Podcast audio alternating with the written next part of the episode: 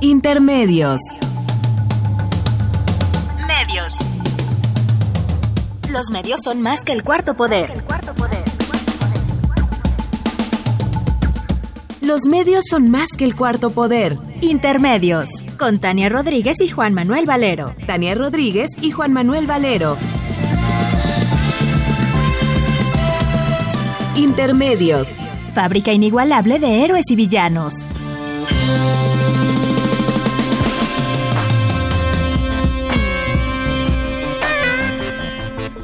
Intermedios.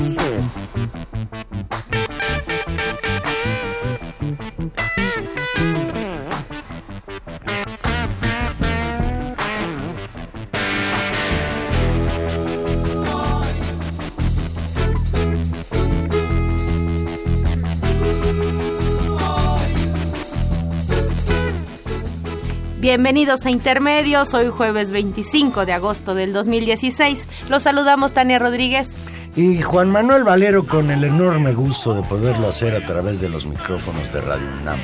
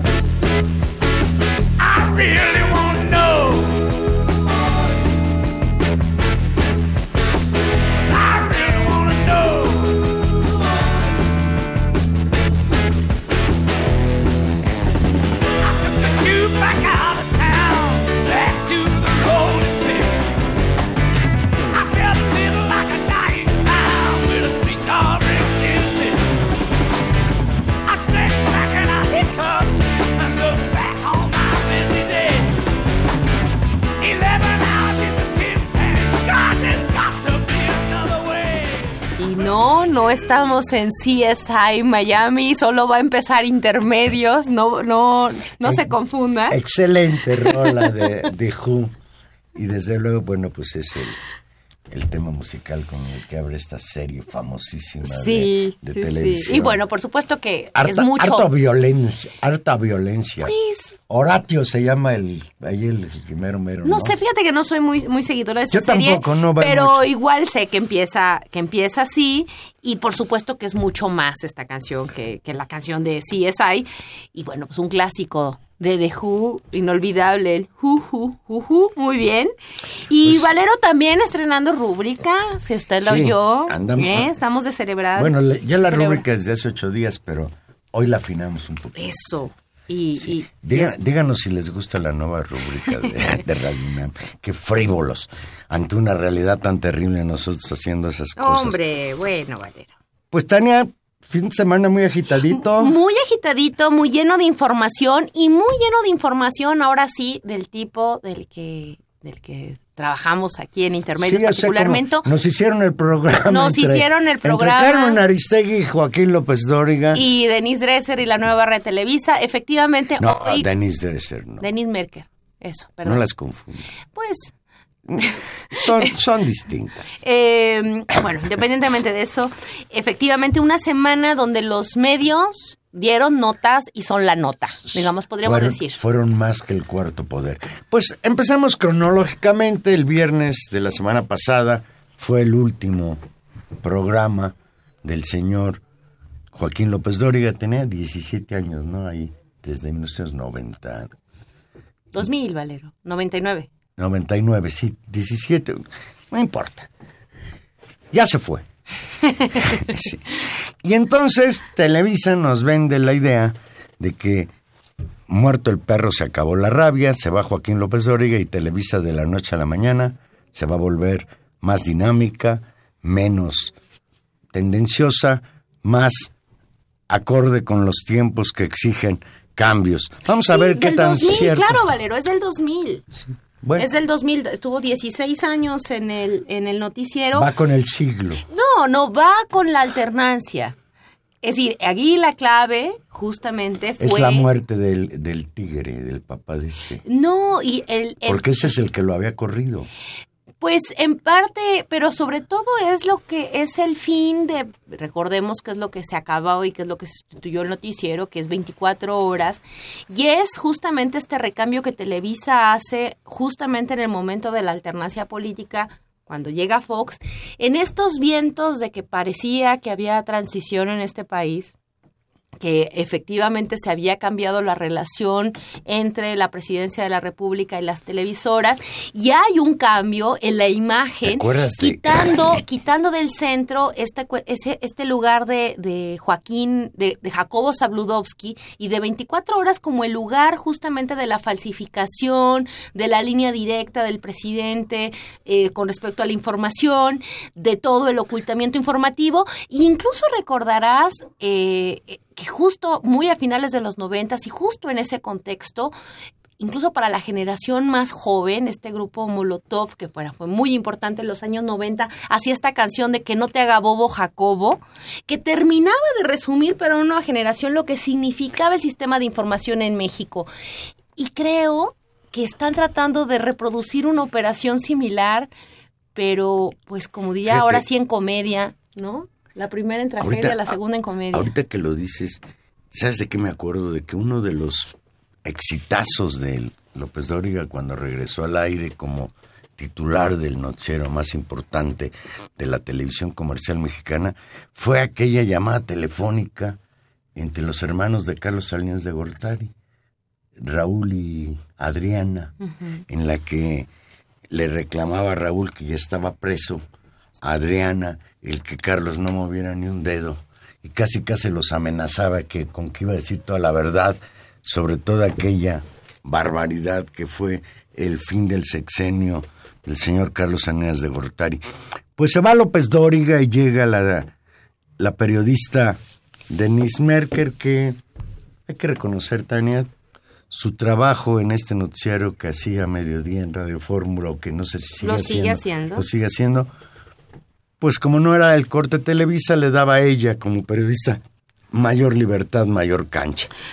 Una prueba irrefutable de que cambia el formato, pero no cambian los intereses, es que en el primer programa de la señora Merkel no se tocó, por ejemplo, el asunto al que le vamos a dar ahora cabida, el de el reportaje de Carmen Aristegui sobre los plagios a su tesis de,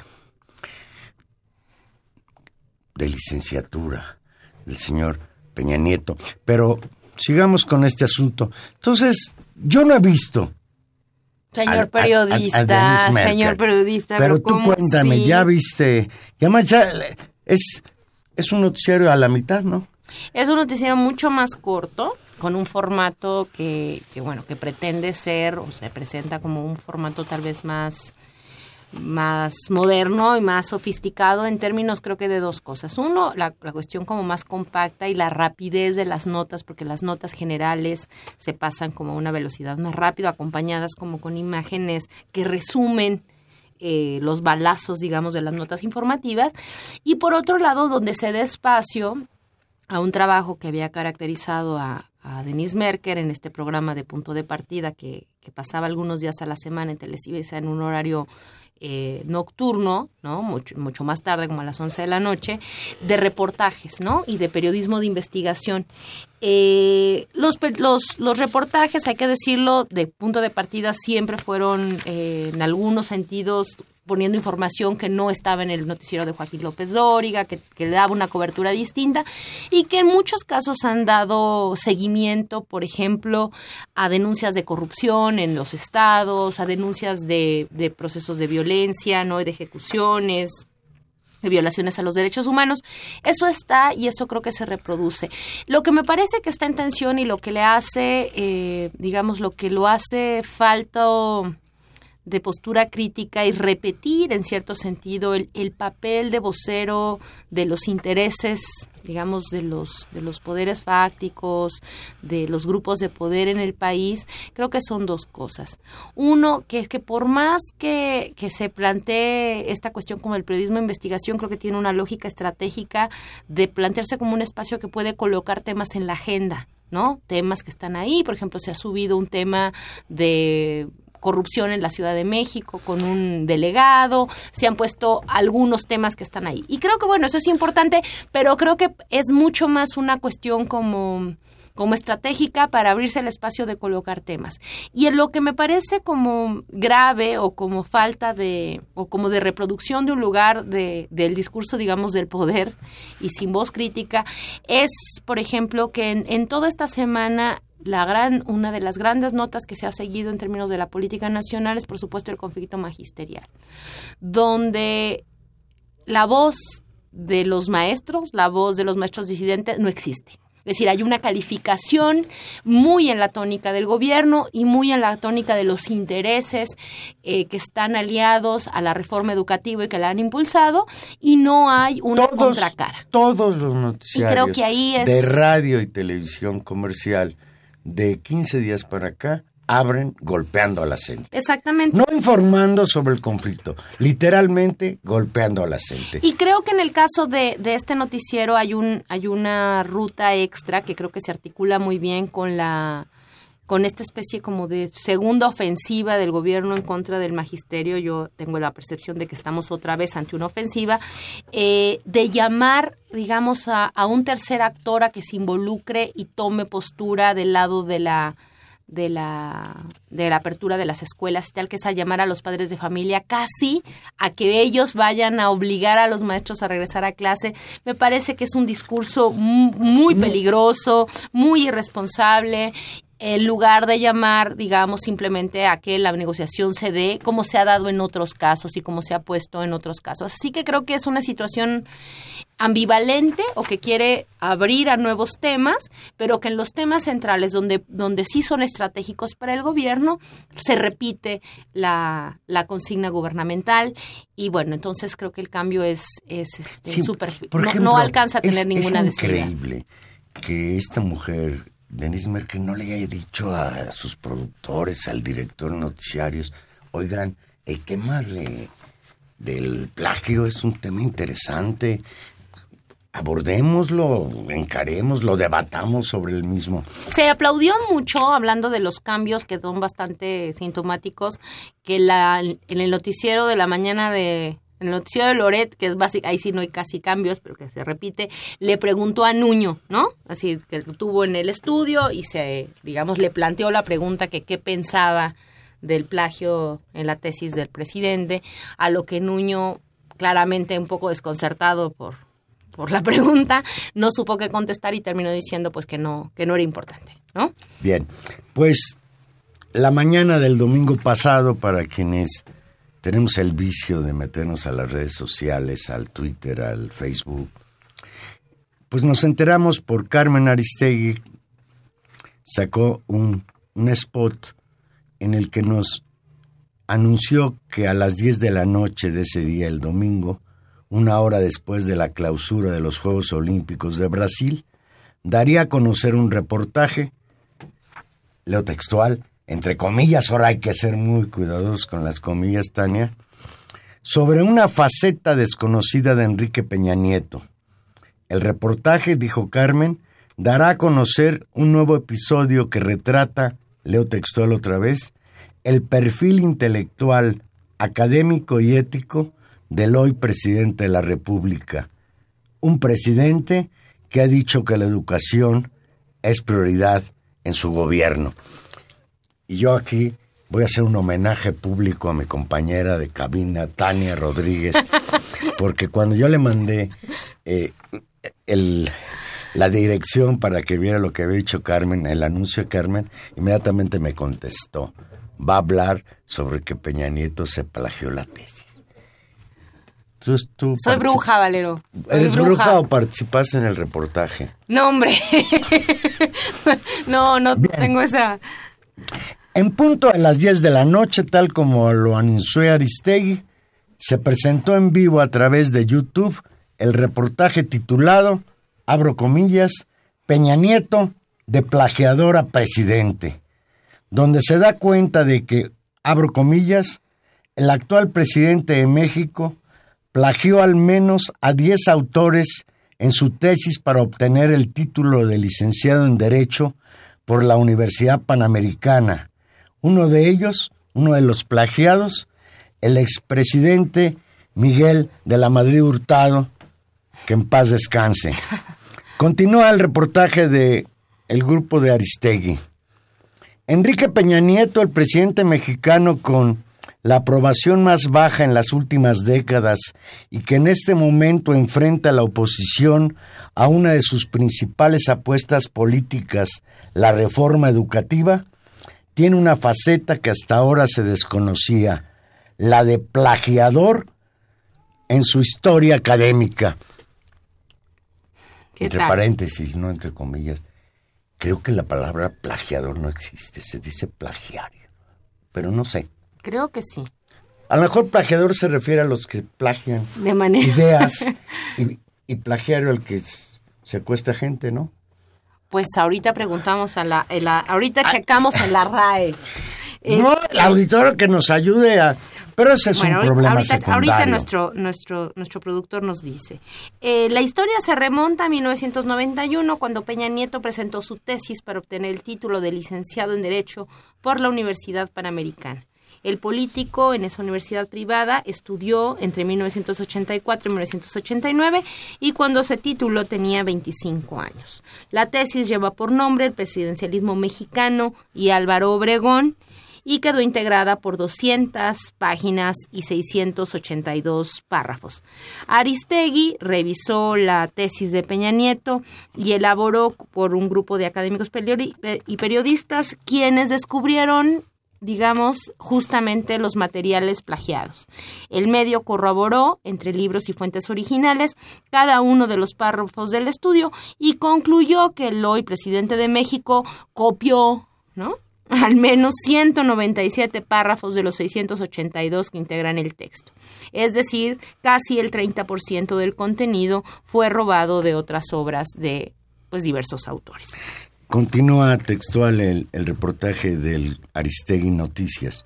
El plagio más escandaloso es el que Enrique Peña Nieto cometió con una obra escrita por su antecesor, Miguel, Miguel de la Madrid Hurtado. A lo largo de su tesis nunca hizo referencia al expresidente y ni siquiera lo citó en la bibliografía. Peña Nieto también se atribuyó palabras de al menos 10 autores, entre ellos el historiador Enrique Krause y los doctores en Derecho Diego Valadez, Jorge Carpizo y Jesús Orozco Enríquez, actual integrante de la Comisión Interamericana de Derechos Humanos y ex magistrado electoral. Paréntesis al reportaje de Carmen. Fíjate qué curioso. Enrique Krause declaró, según, sin embargo, dice Krause, Confirmo el plagio y considero que el trabajo está hecho con irresponsabilidad académica y, que la proporción de líneas que no fueron adjudicadas debidamente es inadmisible. Krause señaló que su libro Plutarco Elías Calles, Reformar desde el origen, aparece citado en la, en la bibliografía de la tesis de Peña Nieto, aunque en el texto, a pesar de tomar pasajes enteros, el ahora presidente de la República no se dio a la tarea de citar la procedencia de lo escrito. Y pues no ha de haber ni siquiera entrecomillado. El historiador termina su comentario con una estocada digna de moraleja. Leo textual lo que dijo Krause. El caso confirma un axioma que todos los políticos deben recordar. Su biografía, aún la más remota, no pasará desapercibida. La verdad, tarde o temprano, se abre paso, concluyó. Y para retomar el, el, reportaje de Aristegui, tal vez los párrafos finales dan cuenta de, de cómo este asunto termina de, de, presentarnos a un personaje de cuerpo entero. Dice la biografía de Enrique Peña Nieto de la biografía de Enrique Peña Nieto se conocen varias cosas, incluyendo escándalos como el de la Casa Blanca, polémicas reformas como la educativa y la energética, así como su cercanía con las televisoras para llegar a la presidencia. Pero lo que no se conocía de lo mandatario mexicano es esta nueva historia que lo muestra como un hombre que pudo pasar de plagiador a presidente. Y bueno, un, un un, un tema que, que, ha acompañado las, pues, la discusión pública esta semana y que ha tenido diversas, diversas reacciones, ¿no? Bien, de- desde, anoche, desde la noche del domingo, un par de horas después de la publicación del reportaje de Aristegui sobre la tesis del presidente Enrique Peña Nieto, el vocero de la presidencia, Eduardo Sánchez Hernández, intentó reducir la relevancia del caso, lo textual al vocero del presidente. Por lo visto, errores de estilo como citas sin entrecomillar o falta de referencia a autores que incluyó en la, en la bibliografía son, 25 años después, materia de interés periodístico, ironizó. Bienvenida la crítica y el debate. Pues aquí estamos en eso, señor vocero de la Presidencia de la República. Qué despropósito, ¿no? ¿Por qué, lo, por qué minimizar? Y, y ¿Por qué, hay- no, ¿Por qué no analizar la gravedad de ese hecho o, o que no es tan grave, pues? No, bueno, claro que es grave, Valero. Bueno, para mí lo es, es grave. Pero él dice que ya no es grave porque es una anécdota de algo que pasó hace 25 años. Señor Sánchez, hace 25 años, Enrique Peña Nieto se recibió de licenciado en Derecho haciendo un fraude. Y eso, eso no es un problema de hace 25 años, es un problema que forma una personalidad. Peña Nieto no tuvo ningún reparo en engañar a la Universidad Panamericana. Yo creo que la Universidad Panamericana es la primera obligada a pedir cuenta respecto a esa tesis en donde aparecen cita- eh, eh, sin citar ideas de otros que se hacen propias. Y eso en otros países también es un delito. No, eso en otros países no. En Le este costó mismo. la presidencia de la República al, al presidente de Hungría. Aquí en México ha habido casos que le han costado el cargo y el prestigio público a intelectuales del, de Saltila la Triste, que trabajó muchos años en esta Universidad Nacional Autónoma de México. No, y, y que incluso esta práctica, pues básicamente está penalizada por las distintas universidades públicas, por las distintas universidades públicas y se considera pues una falta grave a, a la ética y a la responsabilidad académica.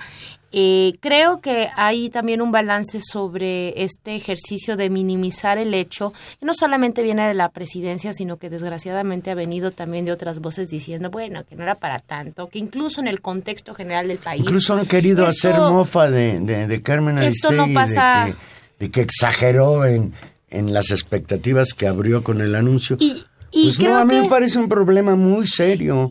Sí, y creo que eso habla también de un contexto como social donde, donde entonces ya casi nada nos debe escandalizar, ¿no?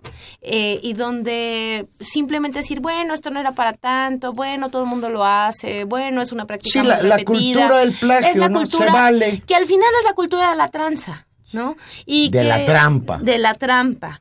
Y que sobre eso hay que posicionarse y que, y que qué bueno que, que la discusión esté. Y ojalá Sí, ¿no? Los universitarios han sido un actor muy importante en la en, en contrastar, digamos, a Peña Nieto, pienso en el 132. Creo que debería de volver a ser un momento donde los universitarios, digamos, en pleno, también hay, hay- te- te- plantear una reflexión sobre, sobre no, qué cosas no se valen y qué, qué valores hay que poner por delante. Por supuesto, y tal vez eso articula con lo que vale la pena que discutamos ahora que regresemos de una pausa, eh, esto pues es muy contradictorio con un mensaje de un gobierno que está tratando de, de- o que de- presenta un discurso de mejora de la educación Que está y que luchando trata por la calidad educativa. Claro, y que, y que pone en el centro de la discusión la evaluación. Hay que decir que justamente las tesis de grado son el gran momento de evaluación de los estudiantes y que, bueno, pues seguramente eh, si le aplicáramos algunos de los discursos que, que el, el- el secretario Nuño dice tan, tan enardecido en favor de la educación y de la sanción de los profesores, debería de ser algo que, que afectara también la, pues, la credibilidad del gobierno y, y bueno, pues es un despropósito total. Sí, y desde luego, bueno, el aludido, el señor Enrique Peña Nieto, presidente de México, no ha dicho, no ha comentado absolutamente nada respecto a este hecho. Y tú lo dijiste, magnífica oportunidad, pues ya se la va a dar Peña Nieto. No sé si a propósito del reportaje del domingo o ya lo tenían planeado de antemano, pero el informe de gobierno del primero de septiembre, que ya no lo puede dar en la, ante el Parlamento, ante la Cámara de Diputados Senadores, ante el Congreso de la Unión, por razones que ustedes ya conocen desde el sexenio de Calderón, ¿no? No, desde Fox. Desde el, el, último, el último informe de Fox ya no lo pudo dar, ¿no? No. Desde antes. Bueno, de ahí viene. De Fox. De Fox. Y desde ese entonces, pues ya no va el presidente de la República a dar su informe a la Cámara. Y desde luego, pues esto le evita al presidente tener que confrontar con los partidos políticos. Y Calderón me acuerdo que hacía fiestas en, en al día siguiente en el en allá en antropología invitaba a sus cuates. O en Palacio Nacional, Sí. ¿no? A, a Y- un- a una zona controlada. Así lo hizo incluso Peña Nieto el Así año pasado. Pero este año Peña Nieto cambia el formato de su informe y ahora se va a reunir con 300 jóvenes de distintas universidades del país con las que va a discutir y poner en pues que los jóvenes discutan con él, debaten con él sobre sus reformas estructurales. ¿Tú crees? Pues yo lo que me temo es que los jóvenes que van a ir ahí ya van elegi- elegidos, que no va a haber ovejas negras. Además tengo entendido, esto no, no lo puedo afirmar, que incluso ese encuentro de jóvenes con Peña Nieto con motivo de su informe de gobierno va a ser grabado. Así es que si por ahí surgen algunas voces de los jóvenes rebeldes, pues seguro la van a editar. Pues ya es la, por eso, ya es la falsificación total de un ejercicio de rendición de cuentas. Y de nueva cuenta, creo que en ese contexto y con este elemento extra, ojalá y, y hubiera otra vez como una, qui- yo una ver- reacción yo de quisiera parte ver a Peña Nieto dándoles consejos a los jóvenes sobre, sobre cómo hacer su so- tesis. sobre cómo hacer su tesis y desarrollar sus estudios universitarios. Vamos a una pausa y aquí regresamos. Recuerde que estamos en vivo. Llámenos 5536 8989.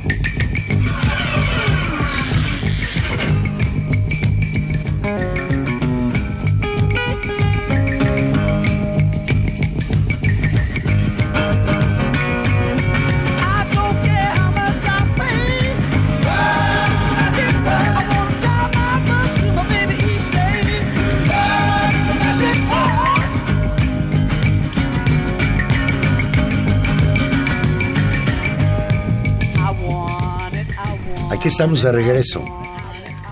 Me, me informa aquí don. Humberto Sánchez Castrejón que, que no estamos al aire. Tenemos un en, problema. En AM. Los que sí nos pueden escuchar es en internet. ¿Sí? Bueno, pues ya, ya nos plagiaron la señal. Ya nos plagiaron la señal, Valero. Sí. Pero bueno, estamos... seguimos, seguimos platicando con ustedes con la esperanza que se recobre la señal en breve y pues seguimos platicando con la gente que nos hace favor de escucharnos a través de internet. Pues sí, Valero. Y en medio de esta, de esta discusión eh, interesante, también Aristegui planteaba en su, en su, en su comunicado un timing, ¿no? Político para presentar su, su investigación. Decía ahora que, que acaban las Olimpiadas, que los niños entran a la escuela, es decir, que más o menos se acaba el verano para, para todo el mundo y regresamos como a la actividad intensa, normal en las familias, en la vida, y donde Televisa presentaba también justamente por este mismo tema de que acababan las Olimpiadas, de que se regresa a la vida cotidiana, Que por presentaba cierto, su que nueva mal le fue a Televisa en las Olimpiadas. ¿eh? bueno, pues no Estuvo es- ausente. bueno, por eso no, no le fue más bien, Valero. Más bien no le fue. más bien no le fue. En ese, en ese contexto, eh, pues en este, en esta presentación de su nueva barra informativa y de este ejercicio de intento de, de renovación de pues de, de lo que pasa a Televisa. En un artículo que publican el martes pasado, nuestro querido Genaro Villamil, decía, eh, pocas veces se puede observar fenómenos tan claros de competencias por marcar la agenda informativa como este domingo 21 y este lunes 22 de agosto entre los medios digitales y sus audiencias y el medio televisivo en busca del rating perdido. O sea, y la primera lección es clara. Sin autonomía editorial y periodismo crítico, difícilmente Televisa remontará su crisis de credibilidad. Y eso es, y ese es un tema eh, claro, es decir, el tema de la, de la autonomía editorial es el gran tema de Televisa y de su cercanía o no con ciertos eh, grupos de poder y con los propios intereses del gobierno. Televisa creó expectativas y sorprendió entre sus audiencias los cambios eh, de este 22 de agosto. La respuesta ha sido lamentable. El estreno de Denise Merker, la primera mujer en ocupar el sitio estelar del noticiero Televisa, pasó con más pena que gloria, sigo citando a Genero Villamil, no hubo nada nuevo ni a profundidad como lo anunció Azcarra Gallán. El círculo rojo se quedó decepcionado en redes sociales, se expresaron críticas muy duras al gatopardismo informativo. Pues sí, o sea, algo que tendría que haber sido interesante, importante en términos de la renovación de los espacios noticiosos en la televisión, que siguen siendo, y hay que decirlo, pese a todo, una fuente muy importante de construcción de opinión pública en el país y de mecanismos de información para amplias capas de la sociedad que pese a todo no terminan de acercarse a las redes sociales, porque las redes sociales se pueden usar para la información, para los que ya estamos interesados en esos temas, pero también se usan para discutir cualquier cantidad, incluso de bajezas ideológicas, como los trend topics o los asuntos que a veces también están en Twitter y que también circulan en Facebook, que si tampoco hay que idealizar lo que circula por las redes sociales, ¿no? Pero eh, pues no hay tal renovación. Y me parece que muy por el contrario, ante lo que estamos es ante un posicionamiento de Televisa claramente en la expectativa de los de los de los de, este de esta salida de sexenio, del reposicionamiento ante un gobierno que claramente tiene muy bajos niveles de, de popularidad y que tiene que enfrentar la posibilidad de informar y construir opinión de cara al 2018 y para salir de esta crisis de legitimidad. Eh, creo que esa es en buena parte la, la intención de la renovación de Televisa y que no se acompaña y por eso no hay ni siquiera estos pequeños aires de libertad editorial que se vieron justamente entre el 2000 y el 2003, ¿no? Incluso en Televisa. Solo dos hechos para decir, porque ahora resulta que nunca nada pasó, entonces siempre todo ha sido igual. Y no, hubo un momento en el que parecía que algunas cosas podían cambiar y empezaron a cambiar. Simplemente dos elementos, como como contraste. Justamente el espacio que tenía Carmen Aristegui y Javier Solórzano en Televisa, creo que se llamaba El Círculo Rojo, ¿no? Ese, ese programa, en el que, por ejemplo, se debatió el tema de eh, los legionarios de Cristo como un tema importante que sacudió pues buena parte de los intereses y de los propios socios de Los Televisa abusos pederastas fue muy de Marcial importante. Maciel. Y otro, otra, otro pequeño detalle que tal vez en este momento ya se nos pierda en el, en el mar de esta, de esta historia política y mediática eh, que, que hemos visto renacer con Peña Nieto. Por ejemplo, la entrevista que ni más ni menos Scherer hace en el canal de las estrellas en horario estelar a su comandante Marcos. Es decir, esas cosas llegamos a ver entre el 2000 y el 2003 y donde esta especie como de renovación de Televisa se venía acompañando y se veía forzado por un movimiento político que acompañaba en buena medida este cambio y que presionaba. Hoy eso no está. Y ante lo que estamos, me parece, es en- a un reacomodo más bien de corte muy faccioso, muy autoritario, muy cerrado, que trata de hacer un gesto de Bueno, renovación, ahora- pero es un gesto bastante falso. Y al ratito vamos a tener también en la televisión al señor Ciro Gómez Leiva. No, en- bueno. En, en- en- en la señal del grupo Imagen. Y es una cosa pavorosa. No sé si hoy, hoy en la mañana, eh, entrevistaba al visitador encargado del, tas- del caso de eh, Tanguato. En- Básicamente era una impugnación abierta de Gómez Leiva a decir, a us- ustedes son parte del Estado y lo que hace su informe es denostar a la Policía Federal y a la posición del gobierno. Su posición es inadmisible, la narrativa que ustedes hacen es golpeadora del gobierno. Un, un discurso absolutamente gobernista, pero, o sea, no, no es contrario a la lógica del papel que cumple una instancia como es la defensa de los derechos humanos. Sí, sí, no vamos, digamos, es decir, uno creía cuando se cuando se abrió TV Azteca que abrir espacios informativos y terceras cadenas tenía podía ser un signo de democratización y de voces más abiertas y más democráticas y ante lo que estamos es que es la posibilidad de que sea aún peor. O sea, lo que te, lo que te estoy diciendo es que en una de esas el, el noticiero liberal va a ser el de Luis Merkel y el de la ultraderecha va a ser el de Gómez Eso le va a ayudar, eso le va a ayudar a Azcárraga hacernos creer de que ya no es el más malo, porque hay peores. Pues yo no quisiera retirarme del tema de Carmen Aristegui sin comentar algo que me preocupó, me pues me sacó de onda. Estas declaraciones que hizo Andrés Manuel López Obrador a propósito del reportaje de Carmen Aristegui sobre el plagio en su tesis que cometió Peña Nieto y que Andrés Manuel López Obrador lo califique como cortina de humo. Me parece que no es una postura ética de López Obrador este comentario y por otro lado es un insulto grave a Carmen Aristegui. Que Carmen Aristegui se preste cortina de humo. ¿Por qué? ¿Cortina de humo de qué? De algo dijo de que el problema este del aeropuerto.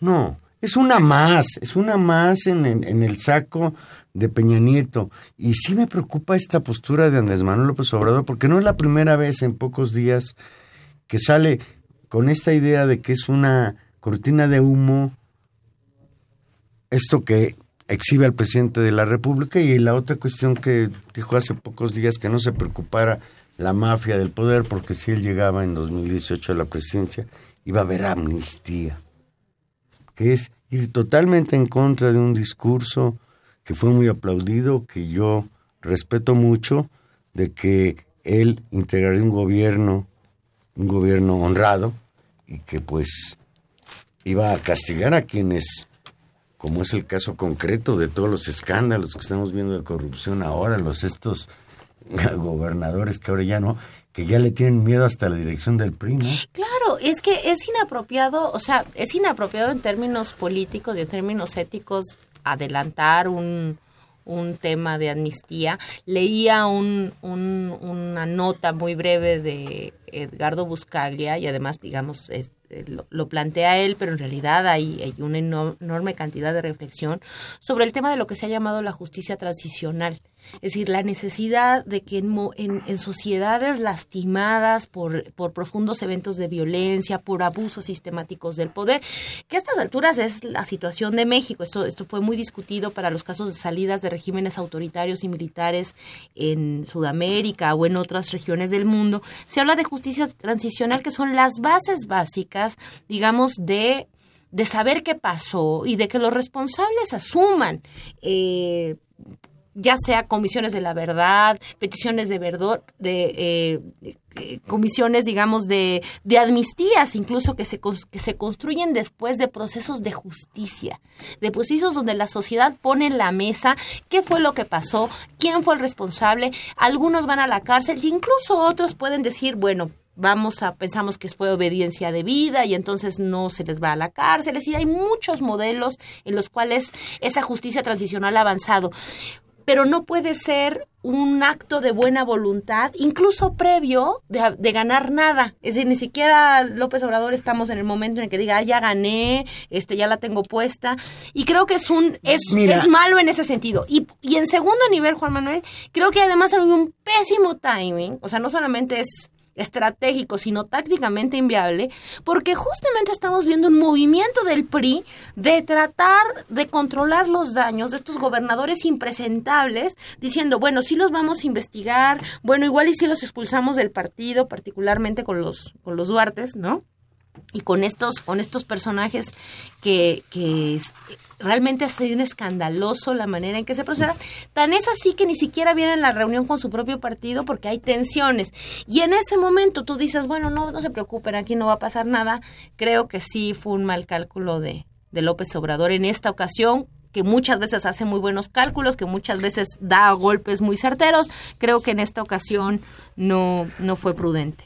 Políticamente me parece que le va a perjudicar más esto que tú señalas, lo de la amnistía, pero me parece que es mucho más preocupante el que califique el reportaje de Aristegui como cortina de humo. Pues Tania, regresamos a la problemática que ocupa todos los noticiarios de televisión y radio, con eso abren ya el asunto del conflicto entre la Coordinadora Nacional de Trabajadores de la Educación y el gobierno federal provocado por la reforma educativa. El lunes pasado, Enrique Peña Nieto, desde Toluca, en Estado de México, allá en su tierra, advirtió, si no hay clases, no habrá diálogo. Ante el cierre de escuelas en Oaxaca, Chiapas, Michoacán, Guerrero y de algunos planteles de la Ciudad de México, Nuevo León y Morelos por las protestas de la Coordinadora Nacional de Trabajadores de la Educación, en Toluca, donde encabezó la puesta en marcha del nuevo ciclo escolar, Peña Nieto aseguró que no habrá más diálogo si no antes garantizamos que niñas y niños puedan tomar y recibir educación en las aulas que hoy están cerradas. Primero educación, después diálogo. Esa será la premisa que marque el actuar del gobierno de la República. Afirmó que estos espacios de diálogo no pueden estar supeditados a partir de privar a los niños de la educación. Y con estas declaraciones de Peña Nieto el lunes, pues se ha desatado una nueva andanada de pues un linchamiento mediático nuevamente a la gente que ya había advertido que si no se resolvía el asunto de su demanda principal, la derogación de la reforma educativa, no iba a iniciar los cursos el presente año. Y la cosa está muy tirante, muy tirante en Oaxaca, en Chiapas, en Michoacán y en Guerrero. Y parece ser pues que la estrategia hoy del gobierno no es de dialogar, sino de reprimir. No, es, es una Ya situación... mandaron más efectivos, más Policía Federal a Oaxaca. El- esta campaña que han hecho las cúpulas empresariales de pedirle casi textualmente, no lo dicen así, pues que intervenga la fuerza pública, que usa el Estado el monopolio de la fuerza pública para meter al orden a estos maestros que hoy son concebidos como el enemigo principal, parece, del gobierno de Peña Nieto. No, sin lugar Ya a no dudas. el crimen organizado, ya no los narcotraficantes. Hoy el enemigo principal es, Es la, la. Coordinadora Nacional de Trabajadores de la Educación. Exactamente, es un, un, un contexto donde, donde se ha escalado el, el lenguaje, donde creo que es eso, una ofensiva nueva del gobierno y que toma un giro extra que sí me parece muy preocupante porque los llamados no solamente son a la intervención de la fuerza pública del gobierno por parte de las cúpulas empresariales. Creo que el giro particular, y por eso remarcaba incluso cómo ha sido la constante en el noticiero de Denise Merker y cómo es la constante incluso ahora en las llamadas de las cúpulas empresariales, es aludir a los padres de familia, a presionar a que se abran las escuelas. Es decir, hay un ejercicio de movilizas, de tratar de convocar a otros ciudadanos a enfrentar a un movimiento social, desplazando así la responsabilidad, por último, del gobierno o de las fuerzas públicas del gobierno y asumir el costo y movilizar a un tercer actor. Creo que después de los hechos de Nochistlán, hubo un, un, freno del gobierno de lo que había costado la represión y las muertes, por supuesto. Y, y en este momento creo que la decisión es tratar de contener, eh, de presionar con la amenaza de la represión, pero a eso sumar y, y potencialmente provocar conflictos en comunidades, que por supuesto puede ser muy eh, comprensible la ansiedad o preocupación de los padres de familia, de las comunidades por el tema de las de los niños en las escuelas, usar toda la expectativa del inicio de clases y revertírsela a la gente. Creo que es una estrategia muy perversa del gobierno porque lo que lo que sí deja eh, digamos, es en una ausencia total de responsabilidad con respecto a, por un lado, garantizar condiciones de gobernabilidad y por el otro, que pasan, por supuesto, no solamente por la fuerza pública, pasan fundamentalmente por atender un diálogo al que con la mano en la cintura en este momento están diciendo, pues no vamos, háganle como quieran, no vamos a Y ahora con el chantaje adicional, diálogo, si, si regresan a clases y ponen a los niños por delante como las víctimas y efectivamente a los padres de familia de los niños, que desde luego, bueno, pues en su situación sí es complicado que sus hijos no vayan a la escuela, eso es una realidad. Claro, pero lo que lo que lo que está en el medio es esa la responsabilidad del gobierno sería sentarse a negociar con un sector agraviado que le parece que esa reforma no fue la apropiada y en todo caso revisarla. Esa es esa es, esa es la acción de un gobierno responsable. Este es un gobierno que, que decide hacer oídos sordos a la negociación, no ponerlo en la mesa y alentar al conflicto social, cuando el gobierno tendría que cuidar que no hubiera más conflicto. No solamente están desactivando un conflicto, sino están construyendo un conflicto nuevo.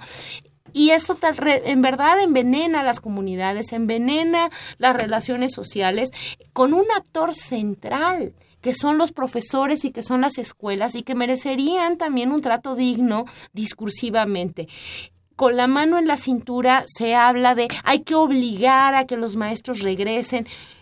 Perdón, o sea, no, no se puede tratar así a ningún Y- actor político. Y, y tú pensarías que con estas ciudadano. declaraciones, estas campañas van a intimidar a los maestros. Pues no, no es así.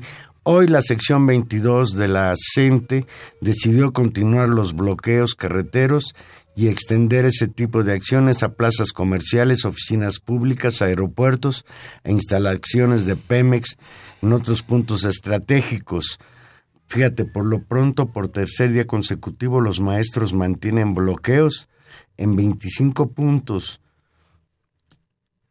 Y el problema es que la Policía Federal mantiene el reforzamiento de patrullajes en las principales vías de comunicación de Oaxaca, la eminencia en una confrontación, ahí está presente. Luego de la Asamblea Nacional Representativa, la CENTE concluyó que no hay avances para que la Secretaría de Gobernación instale una mesa de negociación tras las declaraciones del presidente y del secretario de Gobernación de que no habrá diálogo hasta que no regresen a clases. La Asamblea ratificó continuar la jornada de lucha con acciones que golpeen a los empresarios. Tienen programado para mañana eh, participar en este acto que se realiza en, las instalaciones, en el estacionamiento del Estadio Azteca, una jornada por Ayotzinapa, cuando se cumplen 23 meses, mañana 26 de agosto, se cumplen dos años dentro de un mes, el 26 de septiembre, mantienen su plantón en la Plaza de la Ciudadela, eh, y bueno, ese plantón en la Plaza de la Ciudadela ya van varios días que ellos temen que vaya a haber un desalojo. En, hoy en Chiapas tomaron los maestros las oficinas gubernamentales del sector educativo en Tuzla Gutiérrez, mismas que serán liberadas hasta mañana por la tarde cuando marchen en el marco de la acción global por Ayotzinapa. Ratificaron que seguirán sus protestas contra la reforma educativa hasta que esta reforma caiga. Claro, y, y ahí lo que estamos viendo, Juan Manuel, y por eso reitero la, la irresponsabilidad del gobierno ante la negativa de, de sentarse a negociar, el chantaje que hacen con la gente y la nueva estrategia de confrontación entre actores sociales, es decir, desplazar el conflicto de un conflicto entre, fíjate el ejercicio macabro, es decir, convertir el conflicto de un conflicto entre la gente y el gobierno a convertirlo en un conflicto entre la gente y los padres de familia donde el gobierno se dará el lujo, en todo caso, de intervenir para parar un conflicto. Es decir, es, es realmente un, un, un diseño muy muy peligroso y, Perverso. y- y muy perverso y muy irresponsable. Y habría que decir otra cosa, si lo que se está pidiendo aquí es que se revise una reforma educativa, ¿no? Una reforma que se ha hecho. Estamos en el contexto, además, en donde se han revisado, donde esta misma lógica de actores sociales que impugnan una reforma, eh, se han tenido tratos diferenciados. Tenemos el, como primer ejemplo la impugnación que hacen los, la- el Consejo Coordinador Empresarial y ciertos sectores empresariales para impugnar que la ley 3 de 3 no los metan a ellos. O sea que eso es un problema de los servidores públicos, pero que a los prestadores de los que les venden servicio al gobierno ellos no tienen por qué dar cuenta, se enojan mucho, se paran en el ángel, inmediatamente eh, la presidencia corrige, el PRI corrige y cambia la ley. Caso número uno. Caso número dos. Enrique Peña Nieto presenta hace algunos meses una iniciativa para validar el derecho al matrimonio a cualquier persona en este país, fundado en un acuerdo y en un fallo de la, de la Suprema Pero Corte. ya de- la paralizaron los senadores del Eh, PRI. Bueno, superado en un acuerdo de la Suprema Corte de Justicia. Estamos hablando de un derecho, de un derecho humano en el cual se anuncia formalmente, la Corte eh, previamente lo valida, empieza a avanzar, salen sectores que dicen, no, no nos parece, ¿no? Empiezan a presionar, ¿qué hacen? Para la reforma y no la van a discutir. ¿Y por qué la reforma educativa no se puede discutir? Es decir, estamos ante la misma lógica de actores que con toda legitimidad pueden impugnar o no una ley. Nos guste o no nos guste, se reconoce el derecho a la impugnación. La diferencia en el trato del gobierno frente a los tres casos es, me parece, lo que es eh, muestra de un talante faccioso y de un talante poco democrático porque se dan espacios distintos y las negociaciones incluso De- ocurren en espacios distintos. la negociación con los empresarios Dicho es en en un lugar. términos clásicos, un gobierno que responde a los intereses de la clase económica dominante, Claro. para decirlo, parafraseando a Carlos Marx. Y la otra, digamos, parafraseando en esa tradición a, a otros teóricos, un problema de correlación de fuerzas. Es decir, los empresarios presionan y logran presionar sin movilizar. a- no se necesita movilizar a 500 mil personas, ni un millón de personas en las calles para que Fueron, fueron al. Ángel, ¿no te acuerdas que fueron a protestar contra el 3 de 3? Sí. Y la iglesia, que anuncia movilizaciones y que no solamente consigue que paren una iniciativa informada y acordada con un montón de sectores en una demanda histórica de reconocimiento de derechos, que es del matrimonio eh, para todos, digamos, ¿no? Esta institución abierta para todos, que es una institución del Estado. Nadie está hablando del, del matrimonio por la iglesia, estamos hablando del matrimonio civil, que es un garante que da el Estado en función de reconocer un contrato y ciertos derechos. De eso estamos hablando. Bueno, a estos otros señores no les parece y lo vetan. Pero no solo eso, estamos viendo una campaña abierta de, la, de, de los sectores más retrógradas de la Iglesia Católica y de sectores profundamente conservadores para incluso meterse en la negociación del famoso modelo educativo y decir, ¿saben qué? Que tampoco nos está gustando que enseñen este educación sexual y tampoco nos gusta que enseñen eh, La algo... teoría de la evolución de Darwin. Bueno, ya nada más falta, ¿no? Ya nada más falta. pues Entonces, en las, en creo las que escuelas sí. de Estados Unidos sigue el debate entre los creacionistas. Ah, no, en unas escuelas, en algunos en estados Adán y obligado, Eva, y los que pues, pensamos que somos producto de una evolución. o como les gusta decirlo ahora a otros, de diseño inteligente, ¿no? Bueno, pues ya, ya estamos a cinco minutos del final, pero Tania, fin de fiesta. Rosario Robles, tu amiga Rosario Robles amiga. Berlanga, declaró en Chihuahua, en concreto en Parral, Chihuahua, textual, tu amiga Rosario Robles Humberto. Los periódicos sirven para matar moscas y limpiar vidrios. Esto lo dijo la titular de la Secretaría de Desarrollo Agrario, Territorial y Urbano, Rosario Robles Berlanga, al salir en defensa del gobernador de Chihuahua, César Duarte Jaques, quien es acusado de enriquecimiento ilícito y que dejará la entidad con una deuda de 50 mil millones de pesos. Ya no me le faltó a Rosario decir, no te preocupes, César, como le dijo Peña Nieto cuando ella fue apaleada en su función como secretaria de Desarrollo Social Así con es. su campaña esta de contra el hambre, Sí. en donde hay todavía muchos gatos encerrados, Muchos. de muchos, Y- de muchos millones de pesos. Y el reconocimiento. Ya salió, ya salió a pedir perdón, por cierto, Rosario esto. Robles. sí. Pero con respecto al otro del hambre, es decir, con respecto al reconocimiento ya tajante del secretario de Desarrollo Social, que la sustituyó en el cargo, a decir, bueno, sí, la verdad es que efectivamente sí hay más pobres ahora. Pues, Rosario Robles, ¿qué, qué hacemos con Rosario Robles? No, no- no tiene defensa alguna.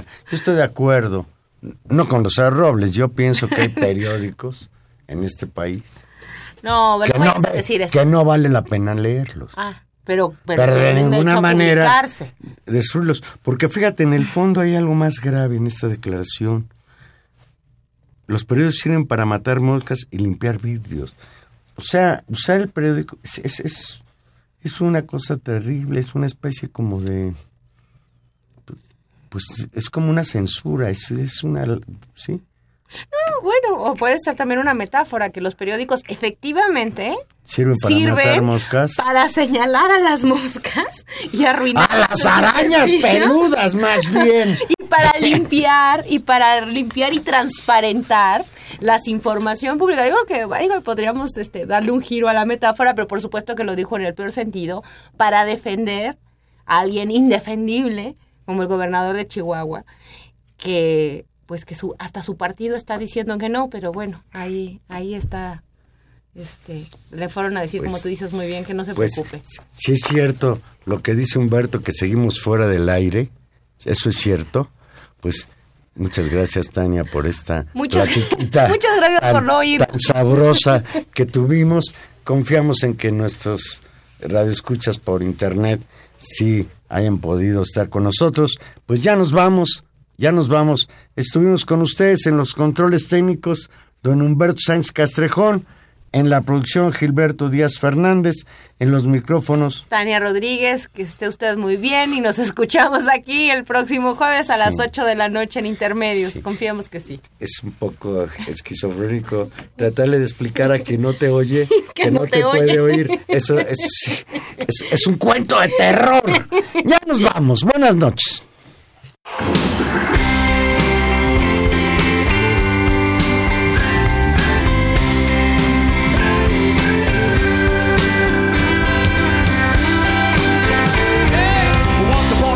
you dress so fine. Through the bumps of time and you climb. And then you Yeah, people call, say, me where I die, you're bound to fall. They thought that they were just a kidding you. You used to laugh about Everybody that